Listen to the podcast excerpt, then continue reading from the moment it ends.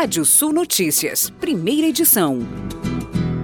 O cooperativismo paranaense deve alcançar um faturamento de 151 bilhões de reais neste ano, segundo o presidente do sistema OCEPAR, José Roberto Riquen, com base nas operações consolidadas até o mês de novembro. O valor representa um aumento de mais de 30% sobre o valor registrado em 2020, que foi de 115 bilhões de reais. Richard lembrou que o setor segue determinado no propósito de atingir 200 bilhões de reais de movimentação econômica ao ano, previsto no Plano Paraná Cooperativo 200, o planejamento estratégico do cooperativismo paranaense. De acordo com o levantamento do Serasa, 75% das famílias têm dívidas. Ainda segundo a pesquisa, com o baque da pandemia, o desemprego se tornou a causa das dívidas dos brasileiros. Três em cada dez inadimplentes estão sem trabalho.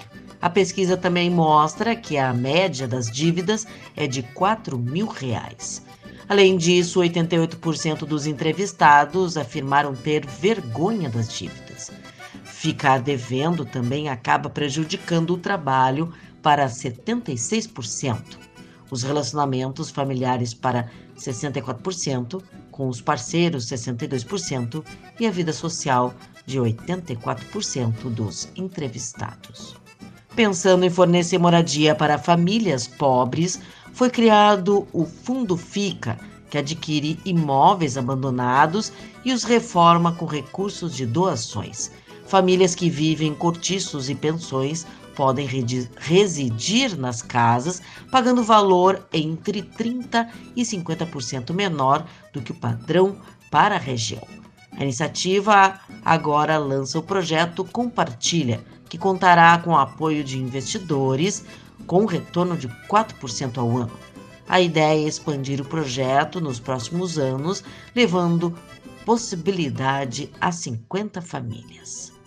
A fintech mexicana Clara recebeu um aporte de mais de 70 milhões de dólares e se tornou um unicórnio, isto é, uma startup com avaliação de mercado superior a 1 bilhão de dólares especializada em gerenciamento de gastos corporativos, a empresa começa a operar no Brasil em dezembro. Com o novo investimento, a Clara pretende financiar campanhas de publicidade e acelerar contratações. Hoje, o escritório da startup em São Paulo conta com pouco mais de 30 pessoas. A meta é fechar o ano com 50 funcionários e somar 300 até o fim de 2022 o governo federal regulamentou o funcionamento do Alimenta Brasil, programa de incentivo à produção da agricultura familiar, que institui o Programa de Aquisição de Alimentos, o PA. Os produtores passam a ter um limite maior para a venda de seus produtos ao governo, de 12 mil reais. O Alimenta Brasil prevê fomentar as aquisições institucionais como incentivo à produção, a compra direta, a compra institucional, a compra de leite e formação de estoques. Para incentivar o consumo do alho brasileiro, associações do setor, em parceria com a Associação Brasileira de Supermercados, a Abras, lançaram a campanha Brasil Temperado, que deve estimular a produção nacional para as próximas safras. O alho já faz parte do paladar do brasileiro. A estimativa é que cada habitante consome um quilo e meio por ano. Apesar da popularidade, o país não é autossuficiente. A produção nacional abastece 55% do consumo interno e o restante vem principalmente da China e Argentina. Em 2021, a produção de alho cresceu no Brasil. Foram 20 milhões de caixas contra os 16,5 milhões produzidas o ano passado. Minas Gerais é o maior estado produtor, responsável por quase metade do volume nacional. E a Polícia Federal deflagrou ontem a Operação Gêmeos para desarticular organização criminosa dedicada ao transporte de cocaína do Mato Grosso do Sul para o Rio Grande do Sul.